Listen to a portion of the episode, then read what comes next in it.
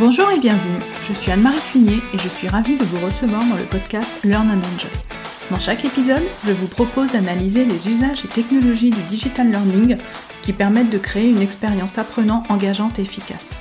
Avec des experts et professionnels du monde de la formation et de l'éducation, nous décoderons ensemble les bonnes pratiques qui marchent et les outils et méthodes qui permettent de transformer l'expérience d'apprentissage pour créer un effet waouh auprès des apprenants. Laissez-vous inspirer Bonjour à tous Pour ce nouvel épisode, j'ai le plaisir de recevoir Ahmed Salama de 360 Learning. Après un parcours riche et varié dans le secteur de la communication et de la formation, Ahmed a rejoint il y a deux ans 360 Learning, où il coordonne l'équipe Customer Success Grand Compte. Avec son équipe, il accompagne de nombreuses structures de plus de 15 000 collaborateurs, dont 30% du CAC 40, dans la transformation de leur modèle de formation et plus précisément dans la mise en place et la réussite de leur projet e-learning. Dans cet épisode, Ahmed va partager avec nous les leviers qu'il a identifiés dans ses accompagnements au quotidien pour engager les apprenants dans une formation digitale. Bonjour Ahmed et bienvenue. Bonjour Marie. Eh bien, je suis ravie de te recevoir pour ce nouvel épisode. Bah, c'est gentil, je suis très heureux d'être là. Eh bien écoute, moi j'ai hâte de découvrir toutes les bonnes pratiques et les astuces que tu vas partager avec nous et donc pour savoir comment bien engager les apprenants dans une formation digitale. Et pour commencer, est-ce que tu peux nous dire qui tu es, quel est ton parcours et nous expliquer ce que tu fais au quotidien? Alors moi je suis Ahmed Salama, je coordonne euh, l'équipe euh, Grand Compte euh, chez un éditeur de logiciels bien connu qui s'appelle 360 Learning. Je propose un, LMS, un Learning Management System, que, que, que, les auditeurs, je pense, connaissent déjà, euh, déjà bien, dont l'axe est euh, effectivement euh, de miser sur le collaboratif et, et l'apprentissage horizontal. Mon parcours, il est, euh, il est simple et, et, complexe, un peu comme tout le monde, hein, j'ai envie de dire. Euh, moi, moi, je suis issu d'une formation en, en, communication à l'origine, et puis, en fait, je donnais des cours de temps en temps, et, et puis ça m'a, ça m'a fait aimer la pédagogie, l'éducation, et puis je suis, je suis devenu ingénieur pédagogique tout simplement. Je suis devenu prof dans le supérieur. Euh, et après, j'ai écrit des diplômes. Euh, et voilà. Et ensuite, ensuite, je suis devenu responsable formation dans la tech. Et, et, me voilà aujourd'hui chez 360 Learning à euh, m'occuper de, de, de, grandes organisations euh, qui veulent déployer euh, le digital learning dans leur, dans leur organisation. Et puis ce qui est très amusant, c'est que quand on s'est connu, donc c'est grâce à Elsa Henman, mmh. donc qui a été une des précédentes invitées du podcast et qui est une amie. Et je ne savais pas à l'époque que tu avais travaillé avec mon époux Rémi, donc chez Skillan. et ça nous fait un point ouais, commun. Exactement. oui, tu vois, le monde est petit, quoi. Le monde est tout petit. Oui, voilà. ça. Donc pour commencer, ce que je te propose, c'est de nous dire quelle est ta définition de l'engagement de l'apprenant. Alors, la définition, euh, on, on, va se coller un peu à ton positionnement, à toi aussi, hein, sur, sur justement le, rapprochement entre marketing. C'est aussi mon approche. Hein. Euh, on emploie, j'emploie beaucoup de, de, techniques marketing dans, dans, ce que je fais. Je vous ai dit, je, je suis diplômé de communication à l'origine et puis, et puis j'ai travaillé en agence de, de com, donc euh, je connais pas mal. Mais voilà, aujourd'hui, le digital learning, dans sa forme euh, euh, la plus simple, euh, bah, c'est d'être tout seul face à son ordinateur, face à son module de formation bah, cette solitude, on, le sait tous et on, est tous en train de travailler dessus, c'est euh, ça génère du découragement, un manque d'attention. Euh, J'ai pas envie de le faire parce que euh, personne me surveille ou, euh, ou, euh, ou, tout simplement parce que c'est pas motivant. Et, tout ça, ça nuit un peu à l'objectif d'acquisition des compétences, des notions. Et bah, l'engagement, c'est comment est-ce qu'on va ajouter une implication personnelle de l'apprenant qui vise à, contrecarrer entre guillemets tous ces défauts du digital learning? Ben moi, ce que je, ce que je rajouterais, c'est que si nos auditeurs souhaitent avoir euh, un petit peu plus de détails sur ce qu'est l'engagement, donc j'avais déjà fait un épisode qui est l'épisode 16, où j'avais essayé de définir justement l'engagement et les différents niveaux de l'engagement. Donc voilà, si vous voulez l'écouter, c'est donc euh, l'épisode 16. Très bien. Et donc, engager les, les apprenants, c'est créer une émotion. Donc, ensemble, on va voir euh, quels sont les ingrédients, les astuces qui vont permettre d'engager les apprenants pour qu'ils suivent jusqu'au bout une formation digitale, parce que bah, c'est le but, hein, c'est d'aller au bout de la formation digitale, et surtout pour faire en sorte qu'ils s'en souviennent comme une expérience mémorable. Voilà. Mais avant de suivre cette formation, bah, il faut que l'apprenant s'inscrive sur une plateforme, comme par exemple euh, sur euh, la plateforme euh, que tu gères, 360 Learning. Donc, quelles sont les étapes d'après toi à ne pas manquer avant une formation pour que justement l'apprenant aille se connecter à cette plateforme et s'inscrive à la formation? Je, je, dirais en tout premier, c'est de planter le décor. consacrer autant d'importance au, dispositif de communication, donc l'amont, tu vois, qui entoure la formation, qu'au contenu, euh, qu'au contenu lui-même. Je dis pas plus, je dis autant. Deuxièmement, je dirais euh, que l'engagement est lié à, à, à l'interaction. Il faut générer de l'interaction avant même le début de la formation. Cette interaction va impliquer l'apprenant déjà dans sa formation. Et trois, je pense qu'il faut, faut, faut penser directement à la notion de communauté. Euh, l'interaction avec les créateurs de formation, euh, oui, mais aussi avec les futures personnes qui vont y participer. C'est comme quand on regarde la liste euh, de classe avant sa rentrée, que là, on peut faire connaissance avant que ça commence, tu vois. Et, et comment tu crées de l'interaction avant, justement, parce que tu viens de dire, il faut générer de l'interaction avant le début de la formation. Donc, comment tu vas générer cette interaction? Déjà, on va, on va effectivement communiquer. Il faut, il faut qu'il y ait un espace d'interaction. L'idée, c'est ça.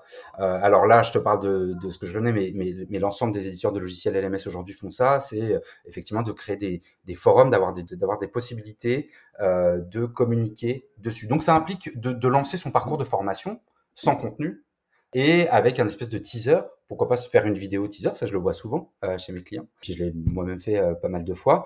Et ouvrir le débat directement. Euh, alors, je dis débat, c'est un, grand mot, mais ça peut être ouvrir la discussion. Et cette discussion génère l'engagement. Donc ça veut dire qu'avant le début de la formation, tu vas envoyer par exemple un mail aux apprenants en leur, en leur disant, bah voilà, j'ai un nouveau parcours de formation qui s'ouvre sur euh, le LMS, donc venez voir euh, la vidéo teasing et venez prendre connaissance un petit peu du sujet, c'est ça ce que tu veux dire?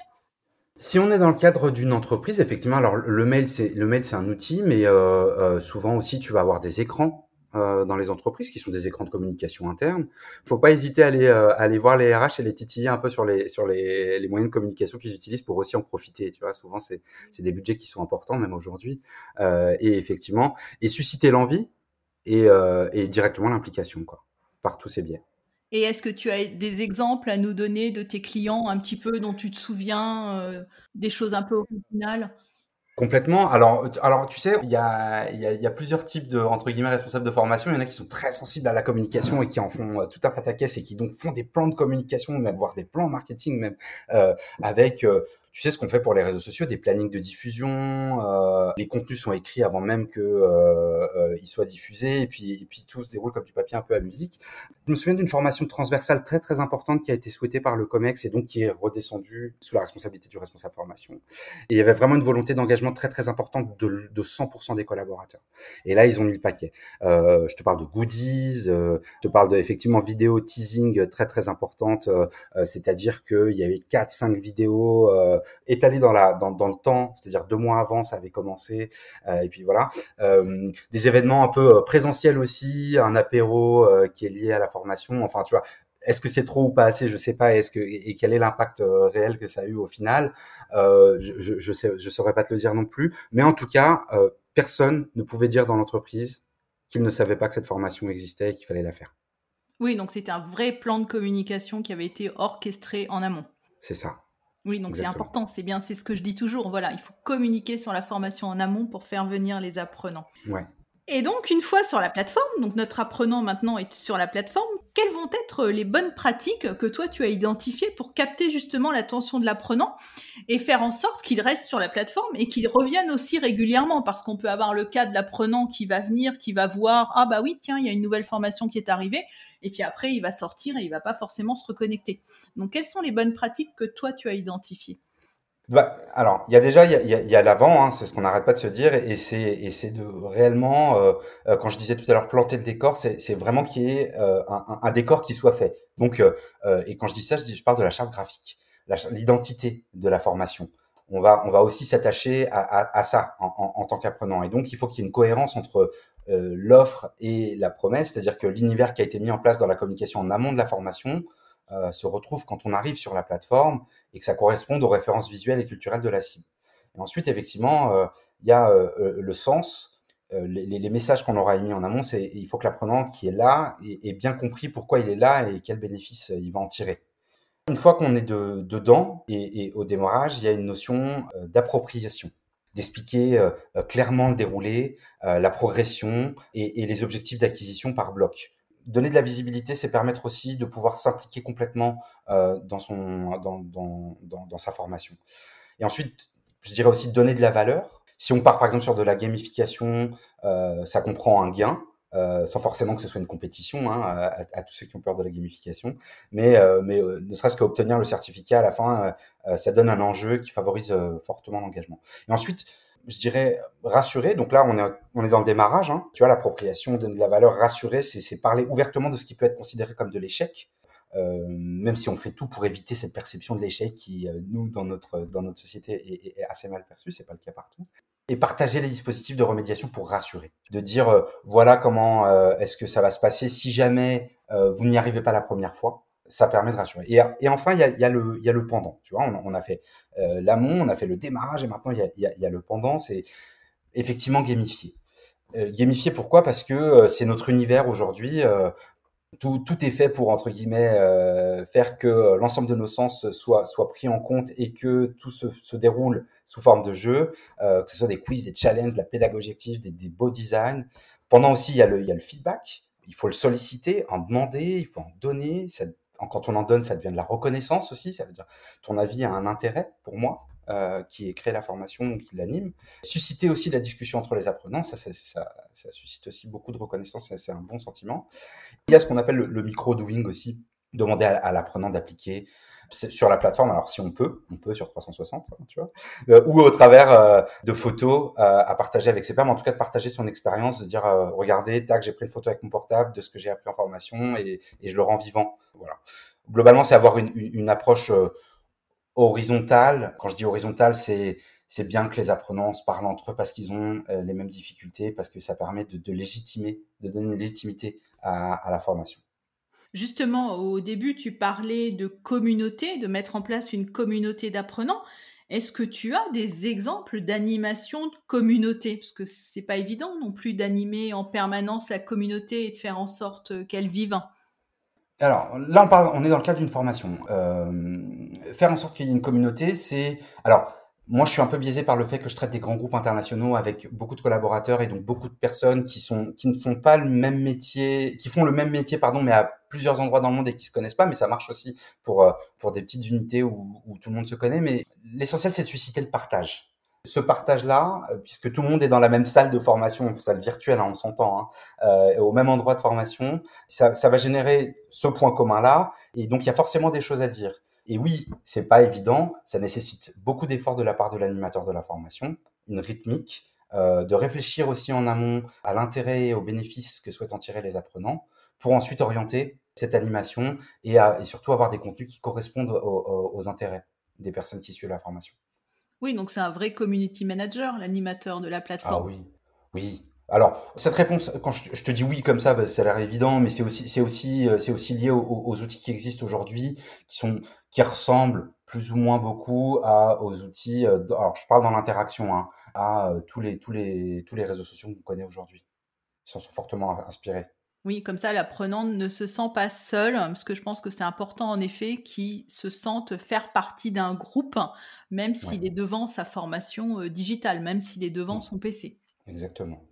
Et est-ce que, d'après toi, il faut aussi prévoir un plan d'animation de la plateforme pour soutenir justement l'expérience d'apprentissage? Je veux dire par là, euh, est-ce que euh, il faut prévoir euh, des notifications personnalisées? Par exemple, je ne sais pas, Paul, ça fait un mois qu'il ne s'est pas connecté à la plateforme, donc est-ce qu'on va lui envoyer un mail pour lui dire, bah écoute, est-ce que tu peux revenir voir? Il y a ce contenu qui est nouveau. Est-ce que, est-ce que tu penses qu'il faut aussi mettre en place des systèmes de relance, des mails de récompense pense quand un module ou une partie est terminée? Bah, du coup, la, dernière partie de ma dernière réponse était, faisait une très bonne transition avec, euh, avec ce point-là, puisque oui, en fait, il faut, il faut envisager tout ça. C'est-à-dire que évidemment qu'il y a des personnes qui vont aller une fois sur la formation, qui vont faire euh, la première activité au premier module et qui vont plus jamais rien faire derrière. Et il faut, il faut l'envisager avant. Et, et, tout ça, faut le prévoir dans le plan d'animation. Comment est-ce qu'on va faire pour les tirer Envoyer des mails de relance en disant tu n'as pas fait la formation, euh, tu vois que ce soit un peu punitif en disant euh, tu dois la faire. Euh. D'ailleurs, jusqu'à maintenant, j'ai même les formations obligatoires, il y a encore des un petit tout petit pourcentage de personnes qui ne les font pas. tu vois, ça, ça existe. Donc, faut, faut essayer d'être créatif, surtout pour, pour les personnes qui, qui, qui, décrochent. Mais euh, mais faut pas penser qu'à eux, faut penser aussi aux personnes qui eux le font bien et justement s'appuyer sur ces exemples-là. Tu vois, ça c'est le prévoir aussi d'un plan d'animation. Est-ce que peut faire ça en fait aussi Un peu penser à tout le monde, mais en amont, toujours en amont de, de la formation. Ce que tu veux dire, c'est mettre en avant les personnes qui réussissent, entre guillemets, pour faire venir les autres, c'est ça? Alors, qui réussissent. Alors, tu, sais, moi, la, réussite et l'échec, euh, c'est un peu trop binaire pour moi, je pense. Je, je pense que c'est mettre en avant les personnes qui ont bien vécu leur expérience de formation, puisque c'est de ça dont on parle. Ça m'a semblé difficile au démarrage, mais en fait, je me suis mis dedans et je me suis fait prendre par le truc et au final, j'y suis arrivé. Si quelqu'un qui n'y arrive pas ou qui, ou qui en a peur ou qui a peur de l'échec entend ça d'un de ses collègues, bah il va aller la faire quoi sa formation, tu vois, parce que bon, si lui y est arrivé, pourquoi pas moi? D'accord, donc c'est des témoignages en fin de compte pour inciter euh, à suivre la formation. Ça peut être un exemple. Ça peut être ça, ça peut être ça, mais il faut, faut vraiment être créatif et s'adapter au contexte dans lequel on est. D'accord. Et donc une fois la formation suivie, donc il reste une dernière étape qui est souvent oubliée, qui est la pré-formation. Donc euh, pour toi, qu'est-ce qu'il faut mettre en place après la formation pour aussi contribuer justement à cette satisfaction de l'apprenant? Il y a une notion de hum, valorisation des acquis dans la durée. Alors ça, c'est un énorme sujet aussi. Hein, tu vois, comment est-ce qu'on fait perdurer la formation au-delà de la formation? Il y, a, une notion de reconnaissance euh, aussi euh, là-dessus, c'est-à-dire euh, comment est-ce que dans les, les, process entre guillemets de l'entreprise, est-ce que cette formation et l'acquisition des compétences à l'issue de cette formation vont être reconnues? Ça, c'est tout ce que je mais derrière valoriser les acquis dans la durée. Tu vois, c'est hyper important. Il y a, y a une notion de mesurer l'efficacité à froid aussi.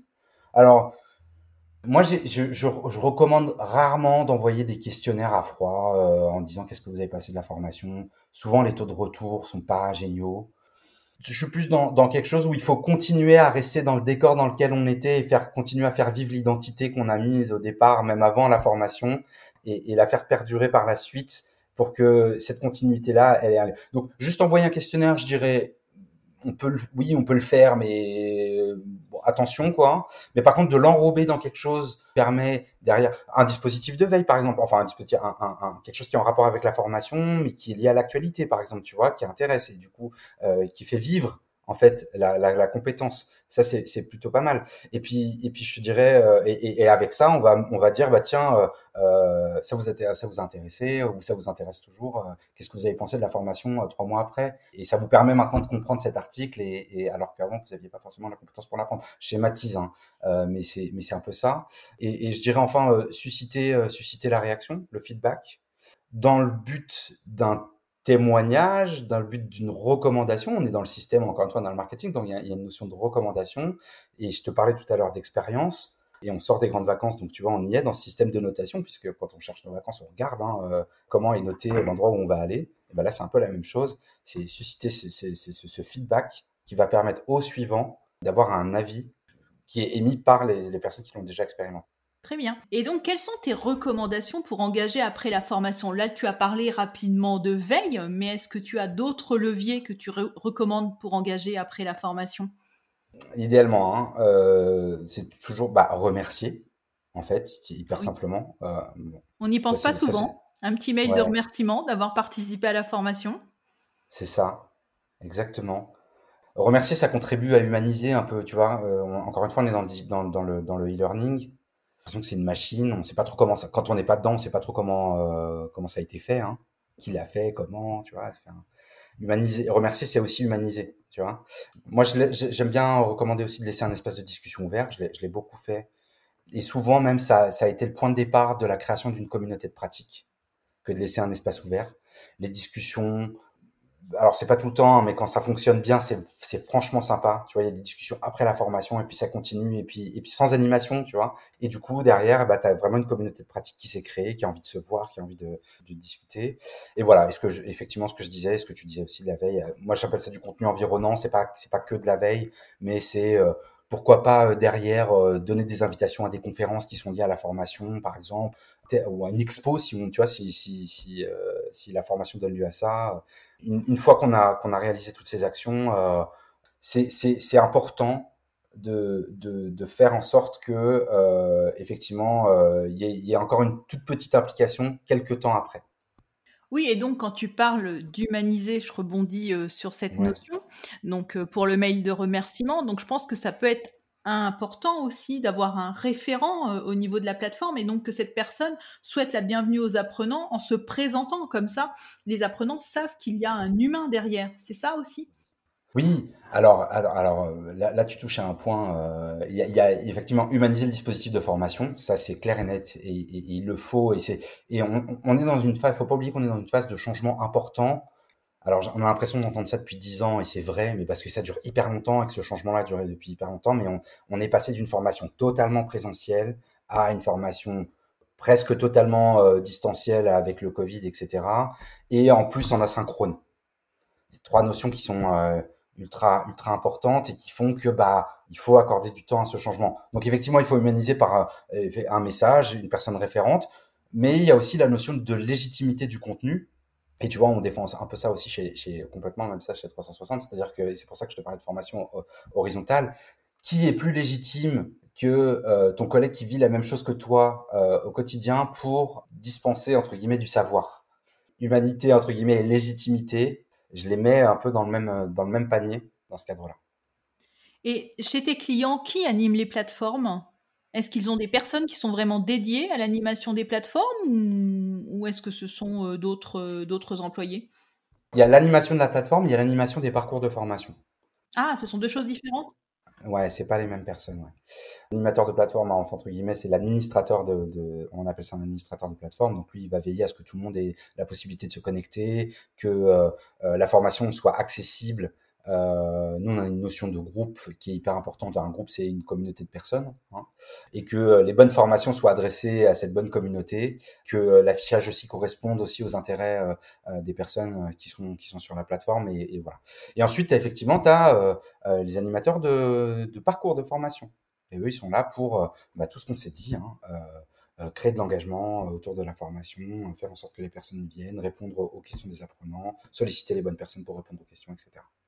Et donc, une fois toutes ces actions mises en place, bah, bien sûr, il faut mesurer leur efficacité, hein, c'est le nerf de la guerre.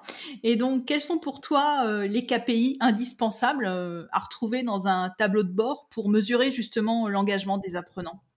Oui, il faut, hein, il faut, et, il y en a un qui est essentiel, c'est le nombre d'interactions par apprenant analyser cette, cette donnée-là, cette, cette statistique-là, le nombre d'interactions par apprenant, voir si ils ont cliqué sur euh, j'aime, tu sais, euh, euh, sur la formation, si ils ont cliqué sur j'aime sur les messages des autres aussi, s'ils ont suscité l'interaction, s'ils ont apporté de la reconnaissance. ça, c'est hyper important. Ce que je disais au démarrage, c'est que tu as raison de me poser cette question. Malheureusement, aujourd'hui, c'est pas encore très très suivi. il faut que ce le soit de plus en plus.